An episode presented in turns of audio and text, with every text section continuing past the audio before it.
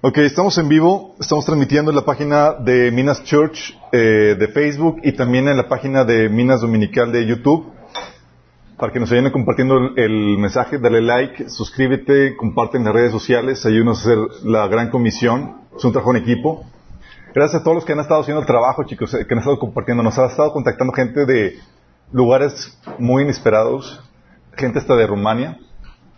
Rumania. Sí. Eh, sí, de Rumania, de Argentina. Eh, falta México, pero vamos a.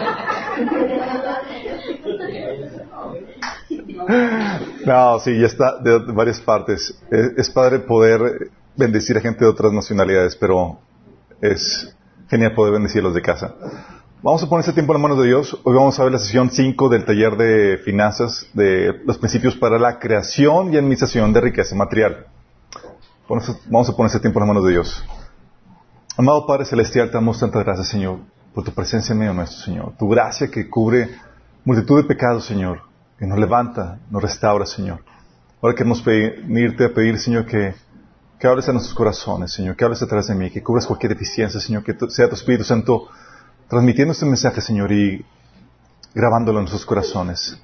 Abre, Señor, nuestros corazones, Señor. Señor, disponemos nuestra atención y voluntad para aprender, Señor, lo que tú quieres enseñarnos el día de hoy, Padre. Despeja el ambiente espiritual, Señor, y toque las personas que están aquí, las que están escuchando este mensaje, que podamos salir transformadas, renovadas por medio de tu palabra y tu Espíritu Santo. Nombre Jesús. Llegamos en la sesión 5, chicos. Um, definitivamente se va a alargar más de lo que el taller original tenía, era de esperarse. Difícilmente achicamos talleres, chicos. bueno, denle gracias a Dios que Charlie no lo está dando. sí, ya saben, de las siete sesiones de sanidad se aventó 27, 28 por ahí. Wow, es impresionante. Um, es que sí, pues, uno puede profundizar tanto en la palabra de Dios, es genial poder echarte clavado. A veces que la gente dice, no, pues ya, ¿qué más, qué más aprendo? Es que cristianos que me tocaba, que me decían eso, ¿qué más aprendo? ¿Qué más aprendes? Digo, la, la, la Biblia y la palabra de Dios es, es una fuente de conocimiento insolable. Es decir, por más que quieras profundizar, no vas a poder secar todas las riquezas que, que hay en ella. Ok, volviendo al tema. Vamos, estamos hablando del tema finanzas. Eh, los que están allá, chicos, hay lugar acá que también. Eh, de hecho, si ayudan a, también a sacar algunas sillas que están en, el, en, mi cuarto. Um, y hemos estado platicando acerca de, qué dice la Biblia acerca de la creación de riquezas, qué onda con la pobreza y todo eso. Y, y habíamos platicado eh, que la Biblia no te asegura que vas a hacerte rico, tampoco te asegura que vas a ser pobre. La Biblia te advierte que puede ser cualquiera de, de esas situaciones. Y por lo mismo los líderes de la iglesia deben enseñarte a, que seas feliz en cualquier que sea tu circunstancia. Y que la circunstancia que estés viviendo, si es una situación difícil de tribulación, que no sea por tu propia negligencia, por, por tu pecado. Y eso puede ser tanto para la pobreza como para la riqueza, porque hay riqueza que puede venir por no tener tu, tu vida en orden a Dios, la cual, dice la Biblia, que esa riqueza añade tristeza. Sí. Y por causa de, de perseguirla, eh, personas se han, se han arruinado la vida como dice 1 Timoteo capítulo 6. Entonces, teniendo en mente eso, queremos enseñarte cómo generar, cómo traer el orden de Dios a tu vida en esta área de las finanzas, en el área de la creación de riqueza material. Platicamos acerca de, de, del engaño de las riquezas, cómo no debe ser nuestra motivación, porque aunque la Biblia enseña que eh, los principios para la generación de riqueza, para podernos, eh, para poder prosperar económicamente, no, nunca debe ser la motivación para hacerlo. La motivación debe ser hacer las obras que Dios preparó en manos para nosotros. Llevar a cabo las obras de Dios por amor a Dios y al prójimo. Y por consecuencia, ¿se acuerdan? Viene la retribución. Vimos eso, la, la, la motivación. Uh, lamentablemente también comentamos cómo el engaño de, la avaricia, del amor de la riqueza se predica o se enseña desde los púlpitos, ¿se acuerdan? Vimos casos acerca de eso y cuál es la intención del enemigo al engañarte con las riquezas. También vimos la sesión pasada acerca de la definición de riqueza material y el principio de retribución. Si se acuerdan, habíamos platicado que la, la motivante de la generación de riquezas es el amor a Dios sobre todas las cosas y el amor al prójimo como a ti mismo. Y ese como a ti mismo está hablando de que sí te beneficio, pero también hay una retribución porque la negociación que la Biblia nos enseña es una negociación ganar-ganar. Sí. Es el principio que rige todo esto. No es te saco jugo y no te retribuyo por lo que hiciste, al contrario, se debe una retribución. Y vimos cómo podíamos ser convertirnos en ladrones de valor cuando no retribuimos el justo precio que se, que se tiene que pagar a una persona por su servicio por, o por su contribución.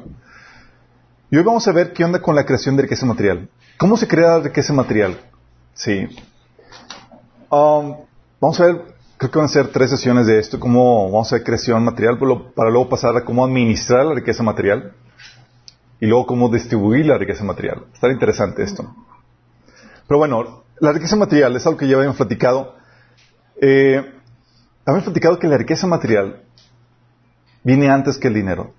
Es decir, uno debe saber generar valor antes de generar dinero. Lamentablemente, muchos confunden la riqueza con el dinero. Por ejemplo, si te dan 50 millones de pesos, ¿eres rico o eres pobre? desde la perspectiva bíblica.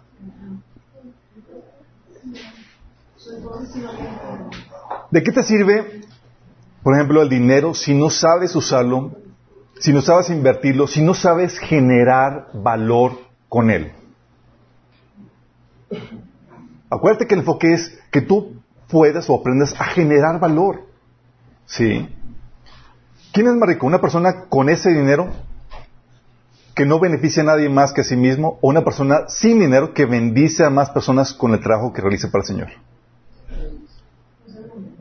Vamos entendiendo cómo, cómo la perspectiva bíblica cambia todo el paradigma. Por, eso entiendes a Pablo que aunque siendo pobre, ¿qué decía? Enriquecía a muchos. Porque él sabía que la riqueza no radicaba en cuánto dinero tengo en el banco, sino radicaba en qué tanto valor tú como persona has aprendido a generar. Eso es básico. La gente rica no es una persona que tiene dinero, sino una persona que, genera valor. Según Corintios 6.10 dice Pablo, como pobres, mas enriqueciendo a muchos. Y cuando uno aprende a generar valor, empiezan como consecuencia las añadiduras a seguirte. Y ese es el enfoque que tú debes de tener, como lo hemos estado platicando. La crisis de nuestros días, sin embargo, es que tenemos a gente con dinero, pero con alma pobre que nada más son pobres. Gente rica que aunque tenga dinero, simplemente eh, tenemos la problemática de gente rica que aunque no tenga dinero, sí, lo sabe generar. Todos conocemos casos de personas que de tener nada, por su ingenio, arduo trabajo, prosperaron hasta acumular lo que nunca se hubieran imaginado. Todos conocemos a personas que comenzaron desde abajo, ¿o no? Nuestros padres, nuestros abuelos, eh, y luego ese dinero pasa a la descendencia. Y tienes a gente pobre con mucho dinero que se los acaba. Y digo que gente pobre porque es una situación del alma. ¿Sí? Es una triste realidad. ¿Han escuchado el dicho de abuelo rico, padre millonario, nieto miserable? Nieto pobre. ¿Por qué creen eso, chicos? Pasan fortunas los padres, los antecesores, a sus descendientes, sin el código para generarlas, solo para gastarlas. No saben generar valor, solamente consumirlo. Entonces tú las pasaste, si le pasas dinero a una persona pobre, lo que va a hacer es que se lo va a gastar. Si lo pasas a una persona con, con alma rica, que sabe generar valor, lo va a multiplicar. Sí. Porque la generación de riqueza depende de lo que, de lo que la persona es, no de lo que tiene. Y la Biblia te, habla acerca de eso. Mateo 7, del 17 al 18 dice, un buen árbol produce, eh, un buen árbol produce frutos buenos y un árbol malo produce frutos malos. Un buen árbol no puede producir frutos malos y un árbol malo no puede producir frutos buenos. Si te das cuenta que la, condición del, fruto que se produce depende de la naturaleza del árbol.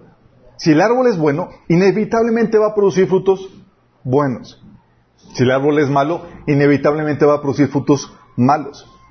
Mateo 2.73 dice, haced el árbol bueno y su fruto será bueno. O hacer el árbol malo y su fruto será malo. Porque, porque por el fruto se conoce el árbol. Entonces, si una persona, para que pueda generar valor, tiene que ser una persona de valor. Sí. Tiene que cambiar internamente. Es un atributo interno.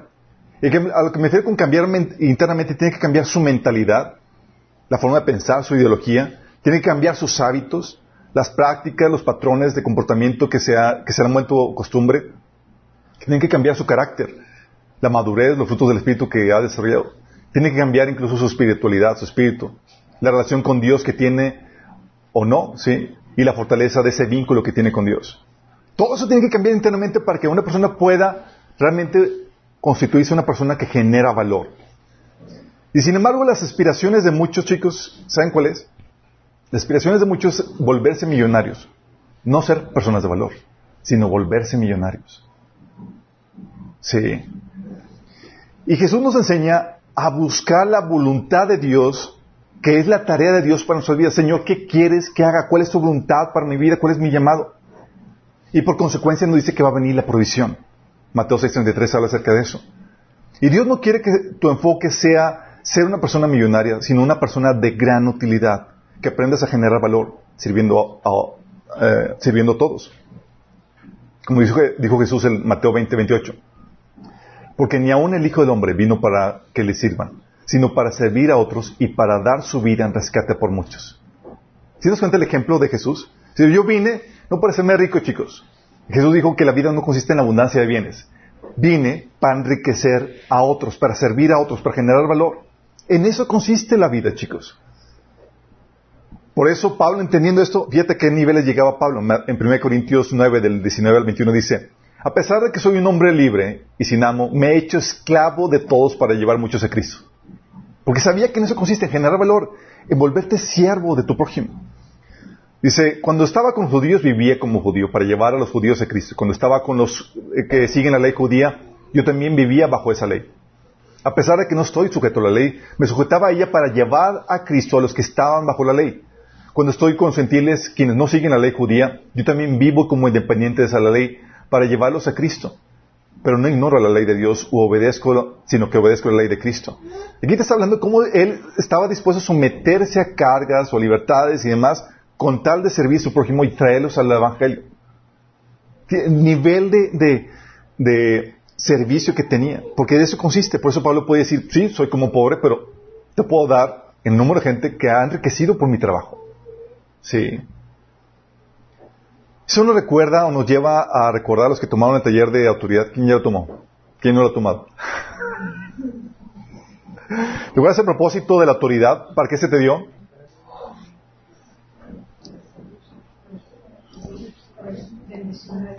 La autoridad, ¿te acuerdas? Viene en Génesis 1.28, dice, luego Dios le bendijo con las siguientes palabras. Y ahí viene cuando Dios otorga autoridad al hombre. Le dijo, sean fructíferos y multiplíquense, llenen la tierra y gobiernen sobre ella.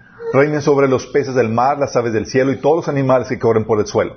¿Qué está haciendo? Le está dando autoridad. Es dominio. ¿Sí? El dominar.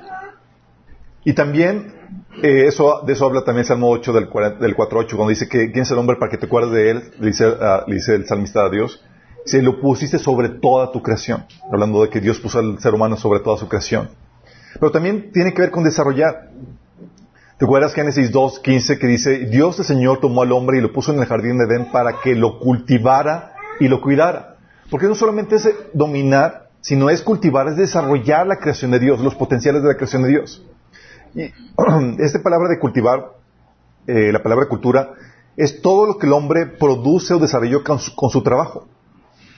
Es decir, los frutos del hombre, los cuales son reflejo del, orden espiritual interno que se ha establecido en, su vida. ¿Sí? Entonces, todo lo que tú trabajas y desarrollas, eso es cultura, chicos. Es lo que Dios quiere que tú hagas. No solamente que dices la creación de Dios, sino que la desarrolles. Y eso, para eso Dios nos dio la autoridad. Dices, oye, pues, está Bien, tu Dios quiere que domine la tierra, la desarrolle para. Chido. ¿Pero para qué? para el servicio y beneficio del ser humano. Contrario al paradigma del mundo, en el listado de cosas sobre las cuales Dios le dio autoridad al ser humano, aparecen en ese listado animales y recursos de la tierra. ¿Te acuerdas el versículo? Te doy autoridad sobre los recursos de la tierra, los animales, en señorita sobre ellos. Pero en ese listado que Dios le da, ¿sabes quién no aparece? El ser humano. No aparece el hombre. Es decir, no le dio dominio sobre otro hombre. Entonces, la autoridad que Dios le dio al hombre no es para dominar al hombre, sino para servir al hombre. Jesús nos enseñó eso en Marcos 10 del 42 al 45 cuando dice, los que son tenidos por gobernantes de las naciones se enseñorean de ellas y sus grandes ejercen sobre, ella, sobre ellas potestad. Pero no será así entre vosotros, sino que el que quiera hacerse grande entre vosotros será vuestro servidor. Y el que de vosotros quiera ser primero será siervo de todos, porque el Hijo del Hombre no vino para ser servido, sino para servir y para dar su vida en rescate por muchos. En pocas palabras está diciendo, ¿aspiras una posición de autoridad? Te está diciendo, el propósito es que sirvas con ella. Por eso Marcos 9:36, Jesús cambiándole, afirmando ese cambio de paradigma en los discípulos, les dijo, entonces él se sentó y llamó a los dos y les dijo, si alguno quiere ser el primero, y cuando está hablando de ser primero, está hablando de ser la persona de autoridad en, el grupo. Si uno quiere ser el primero, será el postrero de todos y el servidor de todos. Porque para eso es la autoridad, para servir. No para dominar al prójimo, sino para servir al prójimo. Marcos 20, 36 dice, mas entre vosotros no será así, sino el que quiera hacerse grande entre vosotros será vuestro servidor. Sí. 1 Corintios 13, 10 dice, por eso les escribo todo esto en mi ausencia, para que cuando vaya no tenga que ser severo en el uso de mi autoridad, la cual el Señor me ha dado para edificación, no para destrucción. Está hablando que Pablo reconocía que la autoridad que se le había, dado era para servir y edificar a su, a su prójimo, chicos. Sí. Por eso Pablo decía en 2 Corintios 4, 5, no nos predicamos a nosotros mismos, sino a Jesucristo como Señor, y nosotros no somos más que servidores de ustedes por causa de Jesús. Sí. Por eso también Pablo podía decir en, Romanos 13, del 4 al 6, que las autoridades de gobierno están al servicio de Dios para tu bien. Las autoridades de gobierno son servidores públicos, dice Pablo. Sí. Dice, son, están al servicio de Dios dedicadas precisamente a gobernar. Sí, hay sus excepciones y sus aberraciones, pero esa es la teoría, chicos. Sí. Por eso decía Pablo 1 Corintios 3, 5, ¿qué pues es Pablo y qué es y quién es Apolo? Servidores por medio de los cuales habéis creído y eso según lo que cada uno eh, concedió al Señor. Entonces, la autoridad es para servir, chicos. El propósito de la autoridad es realizar trabajos, actividades, cosas que beneficien al hombre. De hecho, toda autoridad, de toda posición, institución, haya su razón de ser en el servicio que dicha organización o institución otorga. Porque todo se enfoca en servicio. Dios así diseñó su creación. Entonces, para la autoridad es el dominio que Dios ha dado al hombre para dominar el dominio de la, de la creación, para desarrollar las potenciales de la tierra, para servicio y beneficio del ser humano, para expresar amor. Esa es la motivación final, chicos. Expresar amor a Dios y al prójimo. Es a través de este servicio, de este trabajo, que Dios quería que manifestáramos su naturaleza, que es su amor. Amor. Dice 1 Juan 4, del 7 al 8, amados, amémonos unos a otros porque el amor es de Dios. Todo el que ama es nacido de Dios y conoce a Dios. El que no ama no ha conocido a Dios porque Dios es amor. Y como decía Pablo en 1 Corintios 13, 2, si no tengo amor, nada soy. Qué heavy. Porque esa es la motivación. Pero acuérdense que en el orden original de las cosas, el amor es producto de esa intimidad que tienes con Dios que te da esa llenura. Sin esa conexión con Dios, ¿puede haber genuino amor? No. No hay genuino amor. Por eso todo parte primero del amor a Dios. Eh, cuando hablamos de que la motivación debe ser amar a Dios, estamos hablando de que la, motivación debe ser que Él sea exaltado, que Él sea alabado. Mateo 22, 38 dice, Jesús le dijo, amarás al Señor tu Dios con todo tu corazón, con toda tu alma y con toda tu mente. Ese es el primero y grande mandamiento. De ahí parte todo lo demás. Porque si tienes ese corazón de amor a Dios, tú vas a tener esa conexión con Dios, vas a creer en Dios, vas a tener esa salvación Y de ahí va a venir la llenura para que tú puedas cumplir el segundo mandamiento, que es amar al prójimo. Porque cuando amas, tu motivación en todo lo que haces es que Él sea exaltado de la misma manera que dejen, eh, por eso Jesús decía que dejen que sus buenas acciones brillen a la vista de todos para que todos alaben a nuestro Padre Celestial. Mateo 5.16 hablaba acerca de eso. Entonces el amor al prójimo viene por consecuencia. Y cuando hablamos del amor al prójimo, estamos hablando de la que la motivación es que el prójimo sea beneficiado. Quieres beneficiar a tu prójimo y por tanto realizas acciones para lograr eso. Cuando amas a Dios, por consecuencia, amas al prójimo. Dice 1 Juan 4, 20, 21. Si alguno dice, yo amo a Dios y aborrece a su hermano, es mentiroso. Porque, por eso te les digo, parte de tu relación con Dios, amas a Dios y Dios empieza a ordenar todo lo demás. Sí. Dice, pues el que no ama a su hermano, a quien ha visto, ¿cómo puede amar a Dios a quien no ha visto? Y nosotros tenemos este mandamiento de él. El que ama a Dios también ame a su hermano. ¿Qué tanto lo debes amar a tu, prójimo, chicos?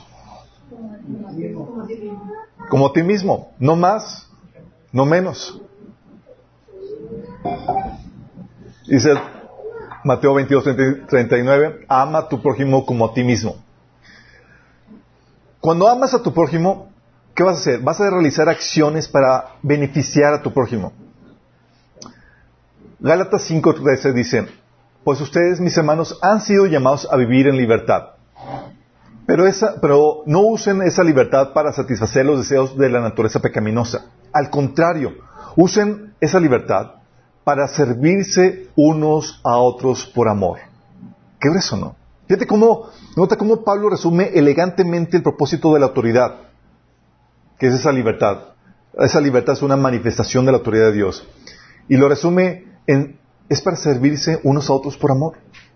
Por eso cuando dice, oye, ¿puedo hacer algo? Y es algo bueno que va a beneficiar a tu prójimo, no necesitas permiso de nadie. Dios ya te dio autoridad. Dios quiere que utilices la autoridad que Dios te dio para eso mismo. Sí. También otro pasaje, como dice en Efesios 4:16, Él hace que todo el cuerpo encaje perfectamente y cada parte, al cumplir con su función, función específica, ayuda a que los demás se desarrollen y entonces todo el cuerpo crece y está sano y lleno de amor. Fíjate cómo dice que todos tienen una función específica dentro del cuerpo. Y al cumplirlo, ayuda y bendice a todo el cuerpo para que siga creciendo en amor. Fíjate aquí cómo asume que tú fuiste quedado con un propósito, que hay una función que tienes que realizar y que la realizas por amor al prójimo. Sí. Por eso dice Romanos 12, de 4 a 5, así como nuestro cuerpo tiene muchas partes y cada parte tiene una función específica, el cuerpo de Cristo también. Y hay una función específica. Son esas obras de servicio que Dios ha preparado para ti. ¿Sí? Porque el amor no solamente conlleva una expresión de carácter, que ya lo conocemos con los frutos del Espíritu. ¿A poco no? El fruto del Espíritu y mencionamos, ok, sabemos que el amor se manifiesta así. 1 Corintios 13, el amor es benigno, es, todo lo soporta, todo lo cree. Todo eso son cuestiones del carácter. Pero no solamente conlleva la expresión de carácter, que son los frutos del, del, Espíritu, sino conlleva un servicio forzosamente. Es decir, no solamente me porto, me comporto o muestro el amor de Dios en mi carácter, en mi forma de ser, sino en mis acciones, en mi trabajo. Y no solamente es una función en particular, Dios nos pone o en los diferentes roles que tenemos en nuestra vida, todos son para servir. Padre, esposo y demás son para eso, chicos. Entonces eso nos lleva a la definición de autoridad, que es el poder y permiso para dominar la tierra y sus recursos, para manifestar nuestro amor desarrollando productos y servicios que beneficien al prójimo y exalten a Dios. ¿Tiene sentido? Entonces, si lo eh, eso tiene varias implicaciones, chicos. Cuando hablamos de, esto, podemos concluir que la autoridad, que es el dominio de la tierra para, para el servicio, para expresar este amor al prójimo y a Dios, tiene ciertas implicaciones. Uno te dice que la razón de ser no está en ti, sino en dónde? En tu prójimo. O sea, tu razón de existir no es que Alberto, por ejemplo, que yo esté bien, así como que tú mismo estés bien. O sea, Dios no diseñó que el sentido de la vida girara alrededor de ti. ¿Vamos? La razón de ser no está en ti, sino está en tu prójimo. Por eso la gente egoísta que vive para sí mismos jamás vive en vidas realizadas, vidas plenas. ¿Por qué no está en eso? Y también te dice que la autoridad que no es para ti, no es para servirte tú para ti, sino es para qué? Servir al prójimo. Y también te, dice esta implicación que estás aquí para traer valor a los demás chicos. Sí. Y eso conlleva, también te enseña una administración de recursos y un oficio, es decir, un servicio. Y llega, o sea, tengo que administrar recursos para producir un servicio. ¿Vamos? Y el pecado, chicos, es la distorsión de justamente eso. Dominio, cuando es el dominio de la, gente por motivaciones egoístas, es lo que produce el, pecado. Ya, ya empieza a ejercer dominio con una motivación egoísta que no es el amor. Y usas los recursos en perjuicio del ser humano. Ya no para beneficio, sino en perjuicio. Y déjame decirte, interesantemente hay servicios que son perjuicios. ¿Cómo que se les viene a la mente? Coca-Cola.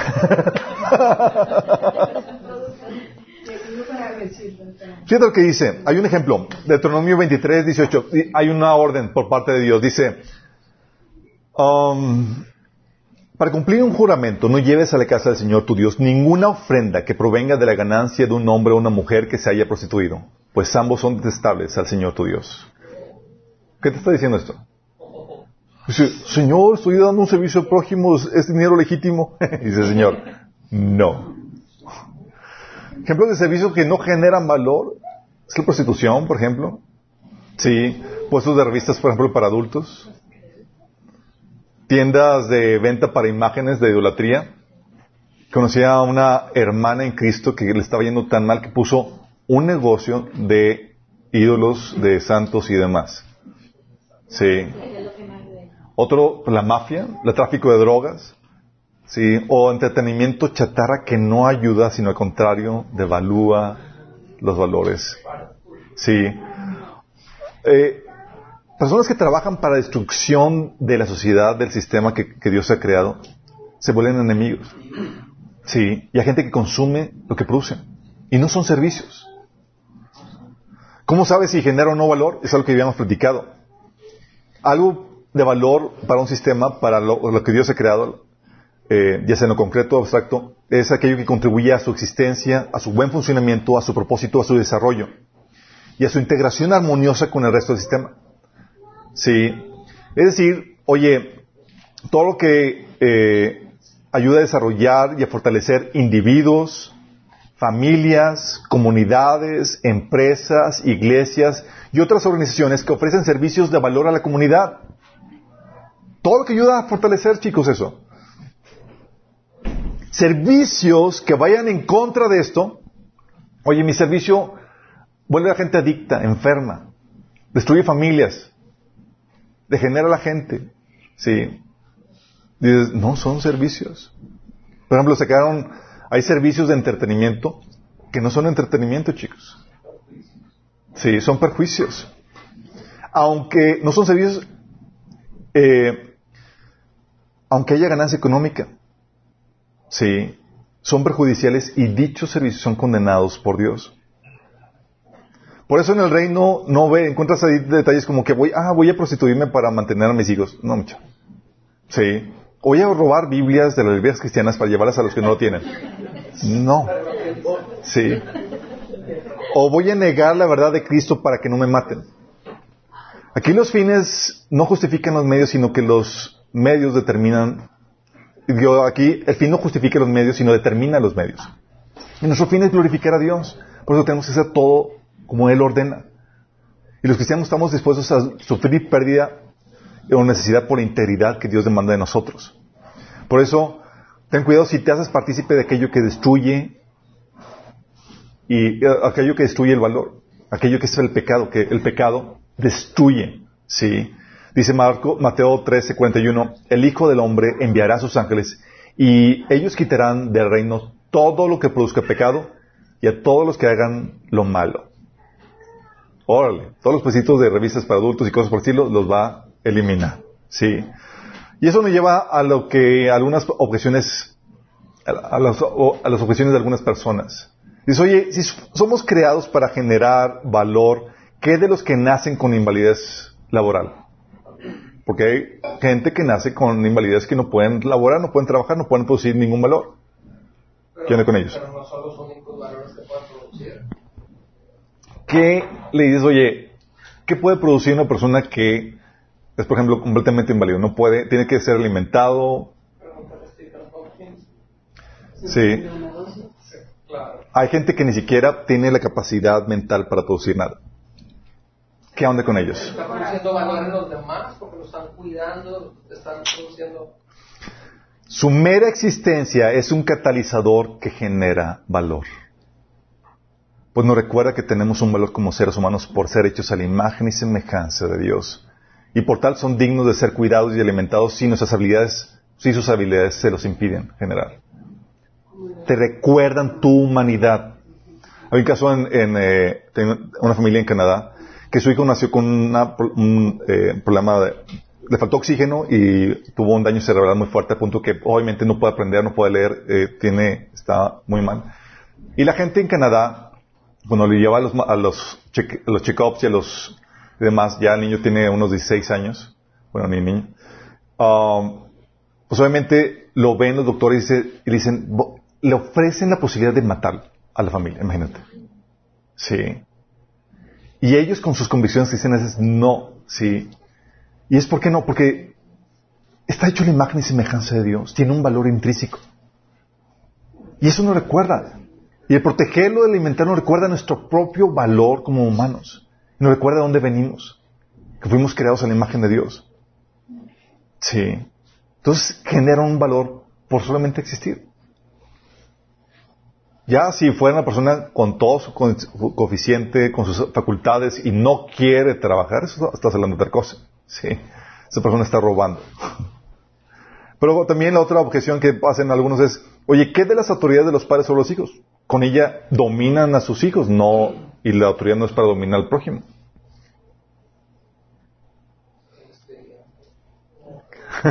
dice, dice Pablo que en lo que tanto el niño es menor de edad, en nada se diferencia de un esclavo.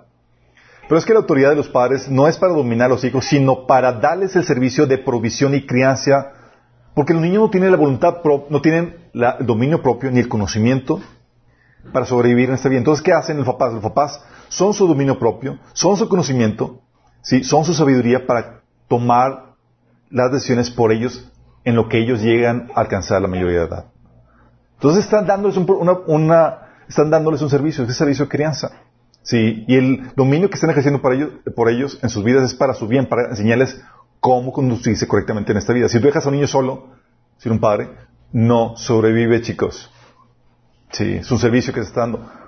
¿O qué de la autoridad de los jefes sobre sus empleados? Digo, por ello los empleados se someten.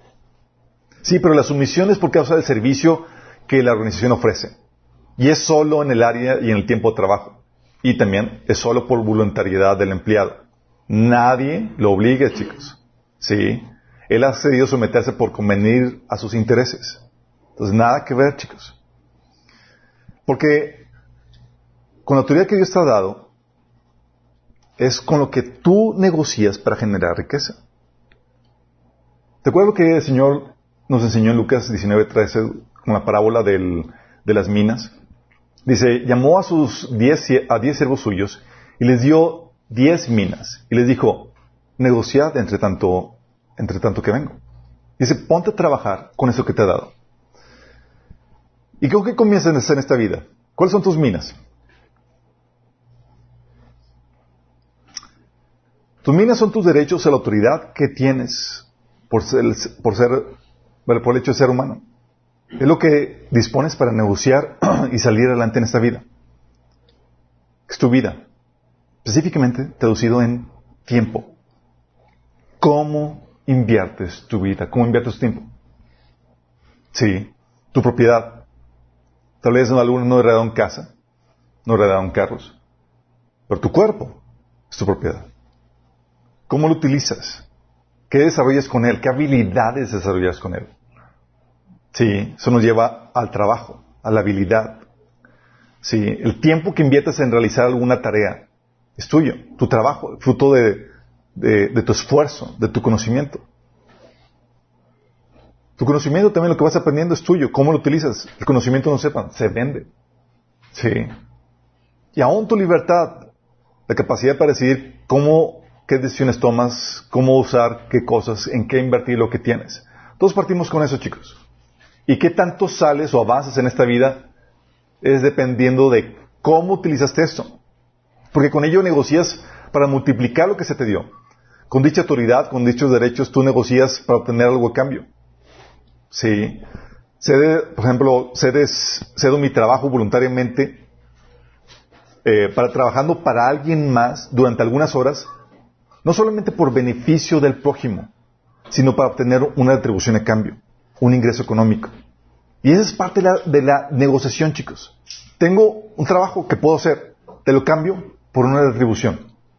Y así voy negociando y así voy incrementando y creando riqueza, chicos. Por eso Jesús dijo, negociad entre tanto yo vengo.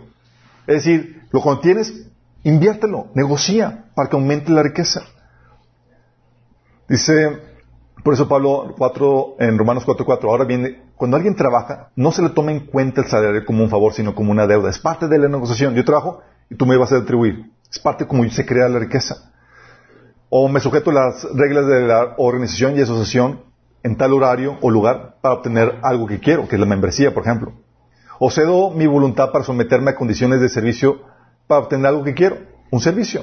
Tú entras a una tienda y tienes que ir con la indumentaria que ellos te piden, tienes que ponerte cubrebocas si te lo solicitan, porque quieres un servicio que ellos están proveyendo.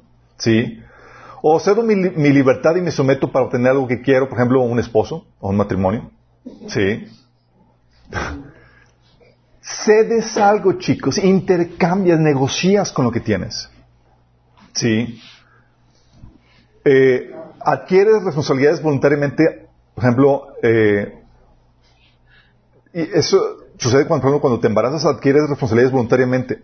¿Sí? Porque toda paternidad dices, oye, me embaracé, sí, pero fue voluntario.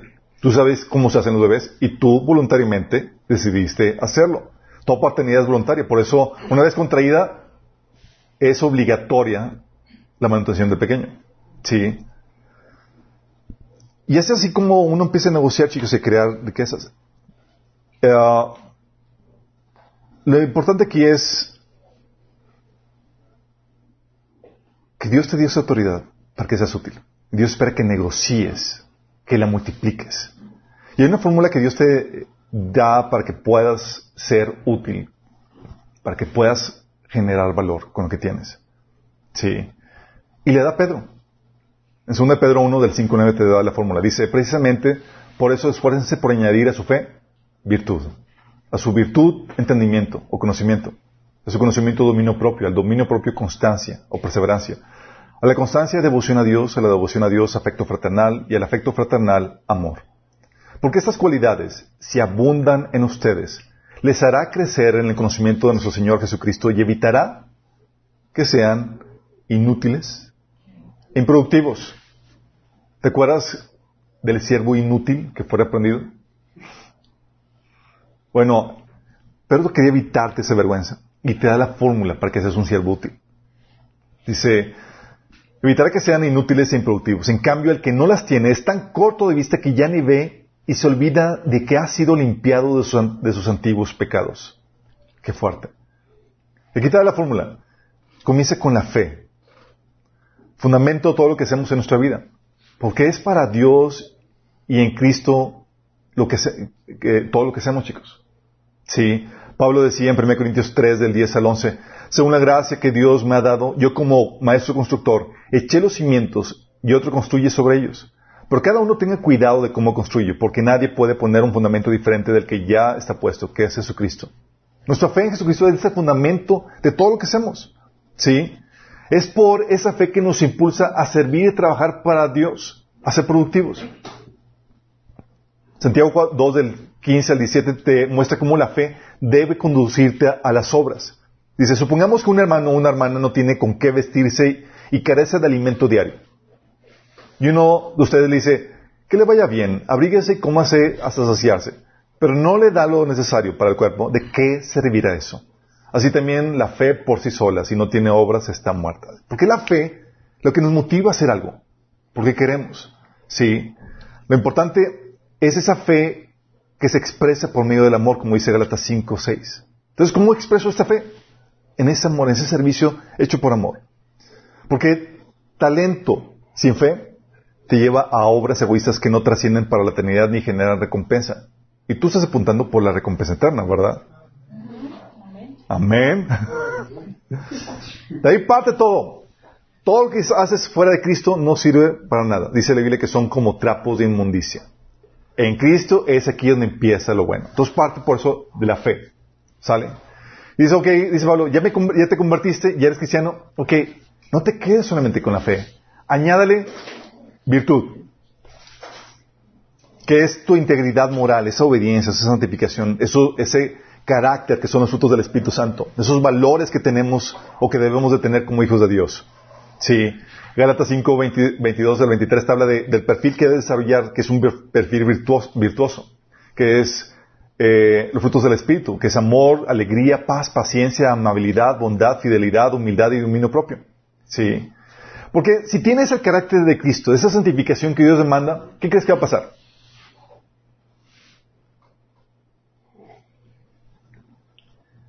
Dios dice, lo podremos utilizar. Te vuelves útil para Dios. Para el mundo así cochambroso, sin carácter, carnal, sin virtudes, sirves. Pero para Dios, no. ¿Sí? Y si te utiliza, es para generar en otros valor, ¿sí? Y luego destruirte. Y no quieres eso. Dice, segundo Timoteo 2.21, así que si alguno se limpia de estas cosas, será instrumento para honra, santificado, útil al Señor y dispuesto para toda buena obra. ¿Sí qué? Si se santifica, si se limpia estas cosas. Pues Señor, quiero ser una persona útil. Primero santifícate. Pero tengo muchos dones, Señor. No me sirves. ¿Sí? ¿No tienes el carácter de Cristo? ¿Estamos entendiendo? Te vuelves más valioso, útil, si le añades virtud a la vida. Y dichas virtudes, ¿qué crees? Se forjan. Y en ambientes hostiles. es lo que dice Hebreos 12 del 10 al 11. ¿Sabes quién es el forjador de esas virtudes, chicos? ¿Quién? ¿Quién es el forjador de esas virtudes que Dios quiere saber en ti? El forjador de estas virtudes que Dios quiere forjar, que quiere desarrollar en ti, es Dios mismo. Dice la Biblia que somos hechura suya. La palabra es obra de arte. Es Dios así esculpiéndote. ¡Pah! Y cada cincelazo es ¡ouch! Dice, ay, hijito, no te muevas, aquí hay una pieza que está de más. Y tómalo, ¿sí? Es lo que dice en Hebreos 12, del 10 al, al 11, que se traduce este en la disciplina. Dice, pues nuestros padres terrenales nos disciplinaban durante algunos años e hicieron lo mejor que pudieron pero la disciplina de Dios siempre es buena para nosotros a fin de que participemos de su santidad. Ninguna disciplina resulta agradable a la hora de recibirla. Al contrario, es dolorosa. Pero después produce la, la pasible cosecha de una vida recta para los que han sido entrenados por ella. Si te ha tocado personas, ver unas personas rectas, personas de bien y demás, tú puedes ver el sello de la buena paternidad que tuvieron, de la buena crianza. Dices, wow, y los criaron bien, son personas de bien. Sí, dices, órale. Les, pero sufrieron disciplina, cuando se desviaban los corregían y demás. Y Dios quiere que tú presumas el sello de su paternidad. Entonces cuando te desvíes de más, Dios va a querer forjar esos atributos que te hacen una persona virtuosa.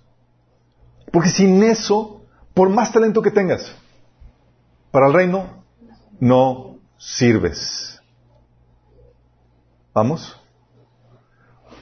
Talento sin virtud, chicos. ¿Les ha tocado gente talentosa pero sin virtudes? Sin frutos del Espíritu. Mal carácter. quejumbrosos, pendencieros, orgullosos, no perdonadores, sin misericordia, chismosos, ladrones, incapaces de hacer trabajo en equipo. O sea, tú vienes, ves el currículum, vas a contratar a alguien y dices, oye, va a manejar la caja ahí donde tu negocio y demás, ¿contratarías a alguien sin la virtud de la honestidad? No. ¿Sí? No vas a hacer eso. O alguien que con su grilla y con su chisme va a destruir el equipo que estás tratando de formar. No. ¿Sí? Personas así, por más talentosas, nadie las quiere. ¿Y crees? Dios tampoco. ¿Por qué crees que Dios empieza a trabajar contigo en, tu carácter? En tu santificación. Porque te quiere ser una persona de valor. ¿Sí? Por eso también te pone la Biblia el contraste de la virtud, del, del, de talento, con la falta de virtud. Por ejemplo, la Biblia habla de la mujer bella, pero necia. O falta de, falta de razón. Sí. Proverbios 11.22. ¿Qué dice la Biblia acerca de ella? ¿Quién sabe? Dice que es como un anillo en el hocico de un cerdo.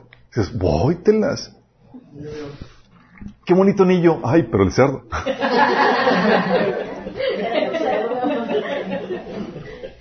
Viene con el cerdo acompañado del anillo. Oye, qué bonito, pero viene con ese mal carácter, con esa falta de virtud. Órale, ¿sí? Y lo mismo pasa con, con, nuestra sociedad, chicos. Oye, tenemos a gente muy talentosa, gente en la política, muy talentosa, pero sin la integridad que se requiere. Duelen. Es como que chino, o sea, dando talento desparecido. No talentosos y todavía con mal carácter, Dios ya nos llevó la que nos trajo. Pero si vamos entendiendo, o sea, dice, dice Pedro, fe, ok, empieza trabajando con la virtud. Tienes que añadirle, forjar carácter, porque si tienes el talento, sabes hacer las cosas, pero no tienes esto, no sirves. Dice, como leímos, 2 Timoteo 2.21. Así que si alguno se limpia de esas cosas, será instrumento para honra, santificado, útil al Señor y dispuesto para toda buena obra. Partimos de ahí. Lo dice el Señor, ok, añade eso, conocimiento. Que estamos hablando de sabiduría y entendimiento del cómo se hacen las cosas, el know-how. ¿Sí? Proverbios 8 habla acerca de eso, Proverbios 21, 5 también habla acerca de eso. Eh, y lo que hace la Biblia es que pone a tu alrededor gente que te capacita tal conocimiento para que te vuelvas a hacer, para que te vuelvas útil, productivo. Le añade conocimiento a ese talento, a esa capacidad que tú tienes en bruto. ¿Te acuerdas en Efesios 4:12? Dice que Dios sustituyó a los, a los apóstoles, maestros, evangelistas y demás, a todos los líderes de la iglesia. ¿Con qué propósito? Dice Efesios 4:12, a fin de capacitar al pueblo de Dios para la obra de servicio para edificar el cuerpo de Cristo. Fíjate que el propósito de ellos es capacitarte, o sea, darte conocimiento para que te pongas a trabajar. Vóyteles. Vamos. Por eso, la iglesia es el centro de capacitación donde en teoría te damos los recursos, el conocimiento que requieres para que te pongas a chambear, chicos. Y aún eh, hay ejemplos en la iglesia donde se enseñaban cosas muy prácticas. Por ejemplo, ¿Sabes cuáles eran las funciones de las mujeres adultas, de las mujeres mayores en la iglesia?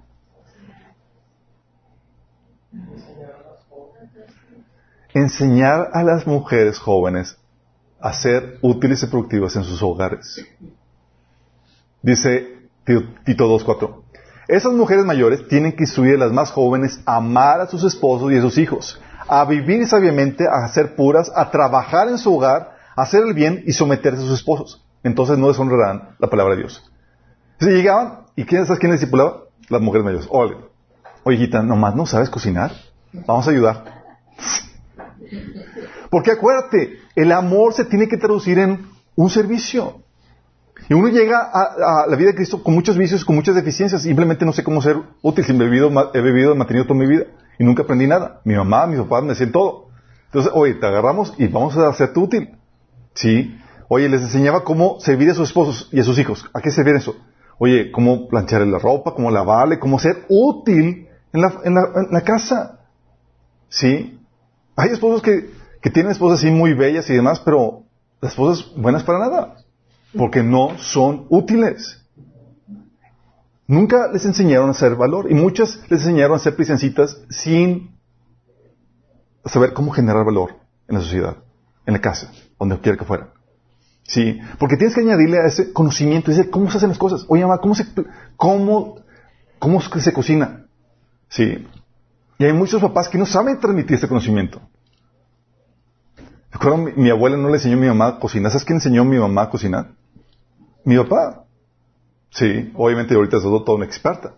Pero ¿qué sí pasa con nosotros? Y tú y yo somos como padres responsables de si crías o creas personas que saben generar valor o no. Y tal vez tú también como hijo, oye, tal vez tu papá no es un buen didacta, cuando mis papás querían enseñarme a manejar.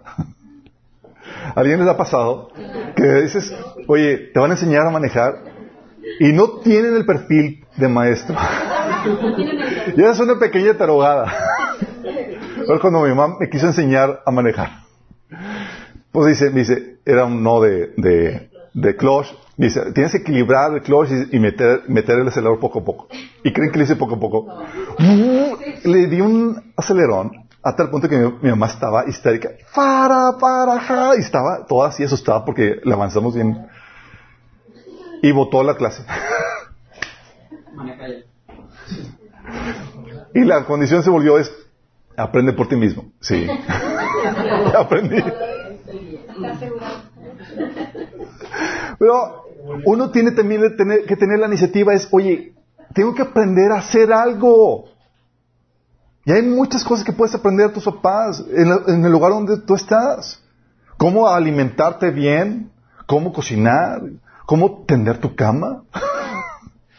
cosas bien básicas, pero que te hacen una persona de valor. ¿Cómo, cómo mantener las cosas recogidas, algo que pareciera insignificante, pero ¿sabes cuánto cuesta el trabajo de limpieza? Cuesta un buen. ¿Sí? Y así para muchas cosas, oye, tienes que aprender un oficio, tienes que añadirle la virtud conocimiento de cómo hacer algo. ¿Cómo lo hago? ¿Sí? Porque el talento sin conocimiento puedes tener la habilidad de potencial. Puedo, tener así como que la, el potencial para, para, ser un buen guitarrista, un buen músico, pero si no le añado conocimiento de cómo aprender a, tocar un instrumento, por más potencial y habilidad que tenga ahí, no se va a desarrollar. Tienes que añadirle conocimiento. Y si sabes hacer algo y no le pones más conocimiento, no lo vas a llevar al nivel de excelencia que Dios demanda de ti. ¿Te explico? Entonces tienes que aprender, oye, ¿qué, ¿qué no estoy aprendiendo? Estoy desperdiciando. Sí. Y cosas básicas. En teoría todos aquí deberían de saber, oye, tuvieron papás, cómo cocinar, cómo hacer sus, cómo lavar su ropita y demás, ¿verdad, chicos? Todos aquí. sí, más básico. Mi papá recuerdo cuando me trataba de jalar para que yo aprendiera cómo cambiar aceite del carro y demás. Ahorita me arrepiento porque la verdad, si era regañar en cero, chino, ahorita lo requiero. Lo que sí aprender, lo que sí aprendí es, oye, cómo cambiar las llantas, cuestiones básicas eh, y demás. Pero es, sáquele provecho a eso. Tus papás ya te llevan años y son una clase gratuita que tú puedes obtener de ellos. No te van a cobrar. Y si te cobran, me hablas y lo regañamos. Tienes que añadirle al conocimiento también dominio propio.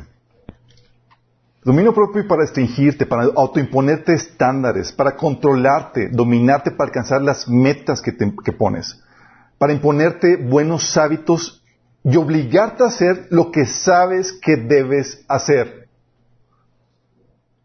Porque si no te obligas, si no sabes controlarte, te va a ganar la flojera, te va a ganar las tendencias naturales, la naturaleza pecaminosa que tiende a la comodidad, tiende a la flojera, tiende a la improductividad. Y lo que requieres es dominio propio. Proverbios 6 del 9 al 11 te habla un ejemplo, dice, perezoso. En otra versión dice, olezano. ¿Cuánto tiempo seguirás acostado? ¿Cuándo despertarás de tu sueño?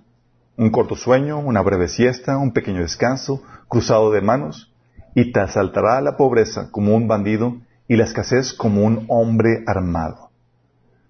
¿Ves una persona con talento y demás, y seguramente conocimiento, pero que le faltaba el dominio propio para ponerse a chambear? Y una persona así no puede generar valor, chicos. Sí. Una persona de valor, pero una persona de valor puede tener poco talento, chicos, no muy talentosa, pero por su ética de trabajo lo hace sobresalir por encima de la persona talentosa y con malos hábitos. Tengo una amiga que eh, eh, me decía, estaba estudiando una maestría en una escuela de Estados Unidos, y era con puro así intelectual, habilidoso y demás, puro genicillo. Y tú le conocías y tú no, y pues no, no, encajaba en ese perfil. Y ella me decía, es que aquí es puro genio. Y la razón, lo único que me mantiene aquí es que yo soy muy trabajadora. Demasiado trabajadora. Sí. Y eso hace que pueda compensar mi falta de talento. Porque una persona talentosa, sin dominio propio, sin buenos hábitos, oye, se levanta tarde, llega tarde, se va temprano, procrastina, no eficientiza los tiempos, no se organiza. Dichas personas no generan valor. Al contrario, dice Proverbios 18.9, el perezoso es tan malo como el que destruye cosas. Qué heavy, ¿verdad? ¿Tú cómo estás? ¿Cómo va tu dominio propio? Sí. Y hay que estar, y, eh, o sea, lo, grueso del asunto es que esas personas que no tienen dominio propio requieren el dominio propio de alguien más para producir. Es decir, no pueden ser independientes. Tienen que trabajar para alguien más para ser, productivos. Hay alguien que tiene que, estar detrás de ellos, presionándolos, supervisándolos, porque no saben generar riqueza por sí mismos. Tienen mentalidad de empleado. Y no que ser empleado esté mal, pero es, tienen que estar alguien supervisándome. Aquellos que saben que tienen un dominio propio, solos, chicos, los puedes soltar. Yo ya sabéis, tengo un equipo en, mi negocio donde me, hablan, me dicen que soy jefe ausente. Y yo, porque ellos son perfiles donde se disciplinan y se trabajan de más. No tengo que estar detrás de ellos. Tienen un nivel de ética que, me permite desligarme de ese, del trabajo porque confío en, lo que están haciendo y tiene un nivel de ética laboral muy fuerte. Pero ¿qué tal tú? ¿Cómo estás en ese sentido? Sí asististe aquí y demás, y apretado económicamente, y dices, o desorganizado, o sin la, movilidad, sin ese dominio propio. A ese dominio propio también dice aquí que echarle constancia, perseverancia. Sí, cualquier proyecto que valga la pena ha requerido esta cualidad de la perseverancia, de la constancia, chicos. Porque cualquier proyecto requiere tu constancia en medio de la prueba, de la dificultad, de la adversidad. Sin eso no se logra nada valioso. Tienes el caso del gran pianista que logra ser un gran pianista por su práctica, su constancia, su perseverancia en ese don. Personas que, que no tienen esta perseverancia abortan la misión en cualquier momento en que se vuelven incómodos o en que ven obstáculos o dificultades, chicos. ¿Y sabes cómo? Con la práctica perseverante es con la que se desarrolla la virtud, de hecho. Oye, ¿qué es una persona virtuosa? Vas a requerir constancia. El carácter se desarrolla con la constancia. La habilidad se desarrolla con esa constancia. Dice Romanos 5 del 3 al 4, dice, y no solo esto, sino también en nuestro sufrimiento. Dice, nos gustamos en nuestros sufrimientos, porque sabemos que el sufrimiento produce perseverancia. La perseverancia entereza de carácter. ¿Por qué? Porque en ese sufrimiento tengo que forzarme a reaccionar correctamente. Una, dos, tres. Y me lleva a ser perseverante. Y esa perseverancia, en eso de reaccionar correcto en medio de la dificultad, llega a formarse ya como mi carácter. Sí. Oye, ¿por qué eres tan paciente? No, porque así tuve que, tuve situaciones que me obligaron a hacer una, dos, tres, donde ya fluye de forma natural. Sí. Oye, ¿por qué eres tan, tan optimista en medio de dificultades, ah, de, dificultades o demás? Porque aprendí a ejercer la fe en muchas situaciones difíciles. Talento sin perseverancia. Tienes esa problemática que hoy sirven y mañana no. Son inconstantes. No pueden eh, permanecer comprometidos con algo porque claudican o te ventan la chamba. ¿Sí les ha tocado? Oye, lleguen conmigo, Alberto, te voy a llevar con esto. Ah, genial. Luego llega y se desaparecieron. Por eso confían en gente así. No resisten las pruebas y las tribulaciones porque luego, luego saltan. O sea, ¿tú contratarías a alguien que no sabe si va a permanecer en la chamba por un tiempo razonable? No genera valor esas personas. Si voy a el currículum y dices, oye, en seis meses estuviste en tres trabajos. ¿Qué onda? Sí. O sea, no hay esa perseverancia. Dice, no, es que no sabía si dedicarme a esto o aquello. O sea, era inconstante. Me fui, probé aquí, probé allá. Y hay tiempos para probar. Sí. Pero ten cuidado con la, falta de perseverancia. Eso te lleva a esta falta de, eh, de hasta a esta situación donde no te vuelves una persona de valor, que sabe generar valor. Se requiere eso. Luego también dice que hay que echarle devoción a Dios, hay que añadirle a eso, que es, es tu vínculo, de tu vínculo con Dios en donde se descubre y se afirma el llamado, ese llamado para hacer esas obras que Dios preparó en tu mano para ti. Sí. Y no debemos de perder la devoción por el quehacer. Hay gente que se desvíe por el quehacer y se olvida de Dios. Como la iglesia de Éfeso, ¿te acuerdas? Que le dice al Señor, conozco tu arduo trabajo, tu entrega y tu celo doctrinal, pero dice, has olvidado el primer amor. Sí. Ese, el, es, ese devoción a Dios, ese, ese vínculo que le da sentido a tu vida.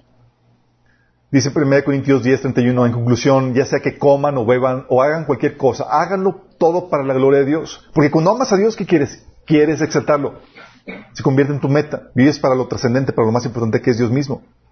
Y eso te permite producir fruto que permanece.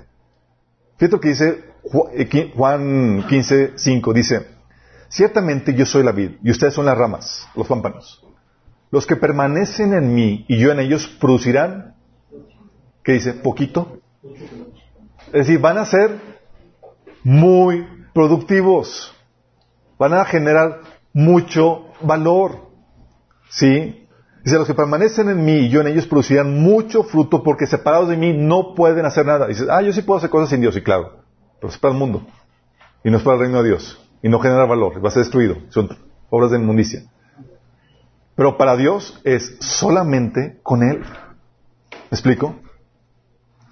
Talento sin amor a Dios es una vida que ha perdido su sentido de la vida, el para qué hace las cosas, y que eventualmente aventará por la borda la obediencia y el amor al prójimo y se entregará a vivir para este mundo. No sirve esa persona para el reino. No genera valor para el reino. Luego también te dice que le añadas afecto fraternal, que es la preferencia por los hermanos, la familia espiritual, chicos. En teoría, hay preferencia los unos por los otros en la iglesia. La necesidad de la iglesia siempre te dará algo por hacer para ayudarlos. ¿La necesidad de la iglesia? Sí, son oportunidades de servicio, para ejercer tu liderazgo para ejercitarte en el amor. Y no te dejará que te desgastes sirviendo al mundo, pero desatendiendo el cuerpo de Cristo cuando tienes el afecto fraternal. Oye, sí, te vives allá afuera, pero no estás descuidando de la familia espiritual. Wrong. Cuando no hay afecto fraternal te lleva a desatender la necesidad en la, iglesia. Como dice Santiago 2 del 15 al, 16, que dice, oye, ves a un hermano necesitado y dices, ve, vístete, aliméntate, que está bien, y no le ayudas en nada. Dices, ¿por qué? Estás viendo la necesidad. Y debe haber suficiente amor para que respondas a la necesidad de la iglesia. Si no hay ese amor, no vas a edificar el cuerpo de Cristo, porque la única manera de atender y descubrir tu función es descubriendo esas necesidades que hay en el cuerpo de Cristo. Hay hermanos necesitados, hay, faltan esas funciones y demás. ¿Cómo descubro mi propósito en el cuerpo de Cristo? Con amor fraternal. Atendiendo las necesidades que hay dentro de la iglesia. No, y con iglesia no estoy hablando de una institución, estoy hablando de entre nosotros como hermanos. ¿Cómo puedo servir a mi hermano? Sí, por eso salen ministerios de enseñanza a los niños, por eso salen de consejería, por eso, por la necesidad que ven. Y tomar la iniciativa, había suficiente amor como para salir de la zona de confort. Porque ahí, comodito, viviendo por ti, es muy cómodo, chicos. Nadie te incomoda, pero desgastarte, invertir tiempo y demás, requiere una motivación que en teoría debe ser el amor. Y muchos dejan de pasar eso. Y que llegan, es que no encuentro mi llamado, no encuentro mi propósito. Lo que te falta es amor. Si tuvieras suficiente amor, estarías descubriendo. Porque hay mucho que hacer en el cuerpo de Cristo. Hay mucho que hacer. Pero si tú normalmente te fijas en ti, en tus dolencias, en todo lo que te afecta, olvídate, no hay llamado, no sabes cuál es tu ubicación en el cuerpo de Cristo. Luego añade amor por todos. Ups, me faltó. En efecto fraternal, ¿saben? Muchos cristianos, lo que habíamos, habíamos estado hablando, por esta falta de amor, hermanos abusan de otros hermanos. ¿Les ha tocado? ¿Cómo los abusas? Uno, no sirviendo tu don. Sí. Y la otra, no retribuyendo el don del que te sirve. O algunos hermanos, como sucedió en la iglesia de, Corintios, hermanos estafándose unos a otros. 1 Corintios capítulo 6 habla acerca de eso. ¿Te imaginas hermanos estafándose? Sí. O perjudicando, perjudican, perjudi, sí, perjudicándose. Haciéndoles daño, gracias. sí. Es tremendo, pero falta, eso es por falta de amor. En vez de edificar el cuerpo Cristo, lo estás destruyendo. Estás dañándole. Qué fuerte. Y luego te dice que le añadas el amor a todos, que es el amor por el prójimo en general, cuando tienes el amor por el prójimo, no te deja pasar en diferentes oportunidades de bendecir, ayudar, servir, resolver, crear o innovar. Tú ves alguna problemática y surge. Sí, la opción de servir al prójimo. Sí. Nota que la iniciativa es producto de, del amor que hay en ti a la necesidad que ves en algo que está alrededor tuyo. Por eso la gente egoísta, ¿sabes qué le falta? Iniciativa porque no ve la necesidad del prójimo. No está acostumbrado a responderla. Y si le ve, no le responde. Pasa de largo por ella. Y cuando pasas de largo la necesidad que hay en tu prójimo, pasas de largo tu llamado, un buen negocio, la oportunidad de generar valor y ser retribuido por eso, chicos.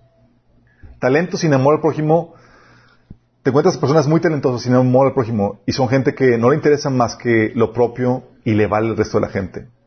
Si no son sus cosas, no las cuida o no les interesa hacer ganar a la, organización, sino solo obtener ventajas de ella. Y esas personas son dañinas donde quiera que van. Sí. Esto, chicos, es lo que viene en la Biblia. ¿Y vos entiendes? Dios quería, quiere transformarse de tal manera en que te vuelves una persona valiosa. Porque una persona que sabe generar valor es altamente cotizada donde quiera que sea. Gente dice que nadie me quiere contratar, pues así estarás, mi chavo. Sí, así estarás. Porque una persona que sabe generar valores te invita, es por favor, trabaja conmigo. Sí. Tienes a la mujer virtuosa. Dices, wow, la mujer. Y comienza con la pregunta que ya, chin, es, ¿quién la hallará? Es difícil encontrar personas así. Dice, ¿quién podrá encontrar a esa esposa virtuosa y capaz? Es más preciosa que, la, que los rubíes. O sea, altamente cotizada. Su marido puede confiar en ella, o sea, tiene el carácter íntegro. Y ella le enriquecerá en gran manera la vida. ¿Te das cuenta? Persona de valor. Esa mujer le hace bien y no mal todos los días de su vida. Y ella encuentra lana y lino laboriosamente, los hila con sus manos. Es como un barco mercante que trae su alimento de lejos. Se levanta de madrugada, que de dominio propio. Y prepara el desayuno para su familia y planifica las labores de su criada. Va inspeccionando su campo y lo compra con sus ganancias, planta un viñedo. Ella es fuerte y llena de energía y es muy trabajadora. Se asegura de que sus negocios tengan ganancias. Su lámpara está encendida hasta las altas horas de la noche. Tiene sus manos ocupadas en el helado y en sus dedos tuerce el hilo. Tiene, tiende la mano al pobre y abraza, y abre sus brazos al necesitado. Cuando llega el invierno no teme por su familia porque todos tienen ropas abrigadas. Y ya hace sus propias colchas. Se viste con túnicas de, de lino de alta calidad y vestiduras de color púrpura. Su esposo es bien conocido en las puertas de la ciudad, donde se, sienta junto con los otros líderes del pueblo. Confecciona vestimentas de lino con cintos y fajas para vender a los comerciantes. Está vestida con la fortaleza y dignidad y se ríe sin temor al futuro. Cuando habla, sus palabras son sabias y da órdenes con bondad. Está atenta a todo lo que ocurre en su hogar y no sufre las consecuencias de la presa. Sus hijos se levantan y la bendicen. Su marido la alaba. Hay muchas mujeres virtuosas y capaces en el mundo, pero tú las superas a todos. El encanto es engañoso y la belleza no perdura. Pero la mujer que teme al Señor será sumamente alabada. Recompénsala por todo lo que ha hecho, que sus obras declaran, que sus obras declaran en público su alabanza. Qué fuerte, ¿no? Dices, wow, yo quiero una persona así. ¿y tú cómo estás? Una mujer virtuosa de quiere un hombre. Sí.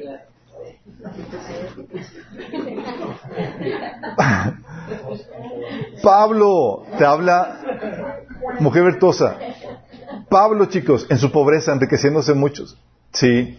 Fíjate cómo la, el esfuerzo y todo lo que hacía Pablo para enriquecer a otros. 2 Corintios 6 del 3 al 10. Dice, vivimos de tal manera que nadie tropezará a causa de nosotros y nadie encontrará ninguna falta en nuestro ministerio. En todo lo que hacemos, demostramos que somos verdaderos ministros de Dios. Con paciencia soportamos dificultades y privaciones y calamidades de toda índole. Fuimos golpeados, encarcelados, enfrentamos a turbas enfurecidas, trabajamos hasta quedar exhaustos, aguantamos noches sin dormir y pasamos hambre. Demostramos que somos lo que somos por nuestra pureza, nuestro entendimiento, nuestra paciencia, nuestra bondad por el Espíritu que está en nosotros, dentro de nosotros y por nuestro amor sincero. Con fidelidad predicamos la verdad. El poder de Dios actúa en nosotros. Usamos las armas de la justicia en la mano derecha para atacar y con la izquierda para defender. Servimos a Dios ya sea que la gente nos honre o nos desprecie, sea que nos calumnie o nos elogie. Somos sinceros, pero nos llaman impostores. Nos ignoran aun cuando somos bien conocidos. Vivimos al borde de la muerte, pero aún seguimos con vida. Nos han golpeado, pero no, pero no matado. Hay dolor en nuestro corazón, pero siempre tenemos alegría. Somos pobres, pero damos riquezas espirituales a otros. Qué heavy. Nivel, ¿no? Por eso Pablo hablaba de los atletas se entrenan con disciplina. Él sabía que ser una persona útil, productiva, requería todas estas virtudes que vimos, que vimos, que menciona Pedro. Y se manifiesta la gente con valor, que genera valor, se los pelean. ¿Se tocaron los equipos? Oye, van a ser equipo y ya se están peleando a alguien. Y, y tú así, tú solito. Bueno, vamos a rifarlo. Se los pelean, los quieren, son confiables, responsables, disciplinados, íntegros, competentes. Y eso pasaba mucho en la escuela. Oye, alguien así responsable, confiable, dirigente, ya todos querían estar con él. Porque sabía que nos iba a ayudar a sacar la chamba y no nos iba a quedar mal. ¿Cómo bueno? Dice, yo escojo a tal persona. Sí, ya todos queriendo con él. Sí. Por eso dice Pablo, así que si alguno se limpia estas cosas, será instrumento de honra, santificado, útil al Señor y dispuesto a toda buena obra. Y esta es la voluntad de Dios, chicos. Que tú seas una persona de valor. Que te conviertas en una persona valiosa. Y por consecuencia, viene la retribución. Entonces, fíjate, chicos. Muchas veces llega, oye, Señor, ¿por qué falta la provisión? Señor, no me generas valor, hijo. Te falta mucho. Señor, ¿por qué me está yendo mal? Porque si no te va mal, no te das cuenta de que estás mal. Sí. ¿No te das cuenta que hay que trabajar en ti? Sí. Generarte ese, ese, perfil que se requiere. Dice la Biblia, la mano negligente empobrece, mas la mano diligente enriquece. Las manos de, diligentes gobernarán, pero el perezoso será subyugado. Proverbios 22, 29. ¿Has visto a alguien diligente en su trabajo? Se codiará con reyes y nunca será un don nadie. Pero lamentablemente hay muchos cristianos que no generan valor, chicos. Al contrario, lo quitan. Qué terrible es que alguien te diga, tienes mucho talento, pero no generas valor, chavo. Te falta carácter, te falta disciplina. Uy, sí como que ching. Hay cristianos que son flojos, negligentes. Como el caso de, de San Nolicenses, ¿te acuerdas? La tremenda reprensión de Pablo. Hay entre ustedes gente floja que no trabaja. Y a tal punto tuvo que llegar Pablo a decirles, ¿sabes qué? Si no quieren trabajar por amor, que trabajen por hambre. y les dio la orden, no alimenten a los flojos, los que no quieren trabajar. Que no trabaje, que no coma. Sí, qué fuerte. O son cristianos que son, no son persistentes ni son responsables. Como el caso de Marcos, ¿se acuerdan? Marquitos, al principio, obviamente, cambió, gracias a Dios, y gracias que nos da la oportunidad de, cambiar. En Hechos 15, del 36 al 34, te das cuenta de que le faltó perseverancia. Te la estaban trabajando con ellos y demás, y dijo, ¿sabes qué? Nomás esto no, ya esto se está poniendo muy difícil, y bye. Y, y, y aventó el changarro. Aventó la chamba. Y ellos, que una, a tal punto que, que Pablo quedó tan ciscado que no puedo confiar en él. Y a la siguiente lo querían volver a invitar y Pablo dijo, si viene Marcos, olvídate. ¿Sí? Y tuvieron un conflicto entre Pablo y Bernabé porque Bernabé quería darle una segunda oportunidad, pero Pablo, como, como se maneja, era, quítelo de mi equipo. sí. Que fuerte porque puedes confiar en alguien inestable que te suelta la chamba. ¿Cómo lo invitas al trabajo? Y cuando se pierde la confianza, se tarda tiempo en recuperarle. Es, te vemos, te examinamos para ver si, si ya cambiaste realmente. Y gracias a Dios Marco cambió. Pero tienes el ejemplo de, de, de irresponsabilidad, de, de, falta de persistencia en la vida de Marcos. Sí. Como dice Proverbios 25, 19, confiar en alguien inestable en tiempos de angustia es como masticar con un diente roto o caminar con un pie cojo. Qué fuerte, ¿no? Dice Proverbios 26, son muchos los que proclaman su lealtad, pero ¿quién puede hallar a alguien digno de confianza? Qué fuerte, ¿no? O cristianos que son, que tienen talento, pero sus actitudes causan más daño que bien. Como el caso de Diótrefes. ¿Quién es Diótrefes?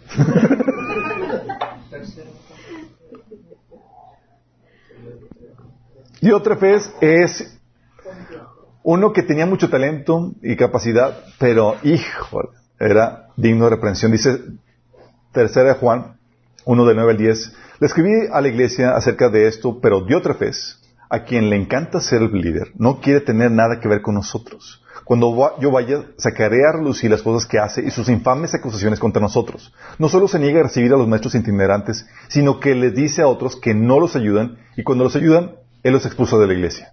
Boiteras. Porque tenía actitudes dañinas. Causaba con su mala, con su falta de virtud, más daño en su puesto, en su función, que su talento. ¿Sí? O cristianos que tienen amor por el prójimo, pero son negligentes y descuidados. Como el caso del mayordomo. ¿Se acuerdan de la parábola del mayordomo? Lucas 16 del 1 al 2 dice, Jesús contó esta parábola a sus discípulos. Un hombre rico tenía un administrador a quien acusaron de derrochar sus, de derrochar sus bienes. Así que le mandó a llamar, le dijo, ¿qué es esto que me dicen de ti? Rinde cuentas de tu administración porque ya no puedes seguir en tu puesto. Y hay gente que ¿Qué es eso? Oye, te contratan, eres empleado y, eres negligente con los recursos, con el tiempo, con lo que se te da. Así como el mayordomo. Como dice Proverbios 18, 19, el que es negligente en su trabajo, confraterniza con el que es destructivo. Tómalo. O de plano, son personas eh, que, no, que no generan valor, sino que solo se sirven a sí mismos. Muchos cristianos sacrifiquen el servicio a Dios para vivir en los placeres y sus metas y proyectos personales. Lamentablemente, caen en el engaño de las, de las riquezas y se vuelven, como dice Lucas 17, 10, siervos inútiles. Sí. Entonces no solo solamente hay personas que no solamente no son personas de valor, sino que no hacen nada para añadir valor a sus vidas. No, no aprenden, están atoradas, no saben hacer las cosas y no les interesa aprender. ¿Qué haces con esos? ¿Cómo te saco del hoyo, Michel? ¿Cómo te hago productivo? Y si no saben hacer las cosas, mejor dicho, y si sí saben hacer las cosas, no son confiables, no son íntegros, o son negligentes en su trabajo, o no tienen buenos hábitos, o no hacen y no hacen nada para remediarlo. Sí, y como padres muchas veces somos nosotros los que pusimos esto a nuestros hijos. Y luego vienen las consecuencias. Muchos están sufriendo la necesidad económica porque no están poniendo al reino de Dios primero, la voluntad del rey y sus propósitos. No están siendo personas de valor como Dios desea que sean. La mano negligente empobrece, como dice. La presa hace caer en profundo sueño y el alma negligente padecerá hambre. Sí. Aún las personas mayores, chicos. Fíjate lo que dice Pablo. 1 Timoteo 5 del 9 al 10. Porque una viuda está en la lista de ayuda que tiene, tiene que tener al menos 60 años y haberle sido fiel a su marido. Debe ser alguien que se haya ganado el respeto de todos por el bien que haya hecho. Que bien a sus hijos, fue amable con los extranjeros, sirvió con humildad a otros, a otros clientes, ha ayudado a los que están en dificultad, ha estado siempre dispuesta a hacer el bien. ¡Qué fuerte! Porque los hombres ven cuando eres una persona útil. Y Dios también lo ve. Solamente reflexiona, para terminar. Una persona que genera valor es útil a donde quiera que va. Y toda la gente quiere que forme parte de su equipo. ¿Se pelean por ti en los equipos?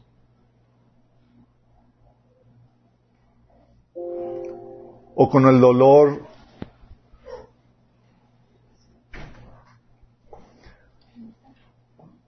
o con el dolor te aceptan porque no hay de otra.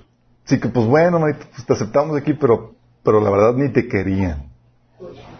Una persona de valor no pasa desapercibida, chicos, sino que se resiente su ausencia por el tremendo valor que portaba. Oye, dejas de asistir a la iglesia o a un lugar y como si nada. No cuenta, o sea, no cuenta si capacitaste o no tu reemplazo, obviamente, pero solamente dejaste una silla vacía. Eso habla de que no generaste valor. Sí. Oye, ¿has quedado mal en trabajos? ¿Te recomendarían en un trabajo? ¿Ha habido vacantes pero no te quisieron? aparentemente por buenos motivos, porque nomás no veían en ti lo que se necesitaba. O si fueras a enviudar, ¿te recomendarían como esposo o como esposa? ¿Te imaginas? Muchos casados, en cuestión de trabajo, es que la verdad, chicos, muchos casados o sea, muchos casados en cuestión de, trabajo viven como solteros. Porque la pareja no sirve para nada. Hay esposas que tienen que ser todo porque el esposo es un monigote. Y también esposos que tienen que ser todo. Sí, porque la esposa es una princesita que no hace nada. Sí. Te encuentras a la mujer trabajando, pero el esposo no. Que es un flojonazo, que no sabe mantener o prosperar en su trabajo. O esposos que haciendo todo en sus casas porque sus esposas son unas flojonazas. Tienen que barrer, planchar, limpiar los baños, hacer de comer porque no hacen nada. Hay quienes no se dan abasto por el exceso de trabajo y otros por falta de organización.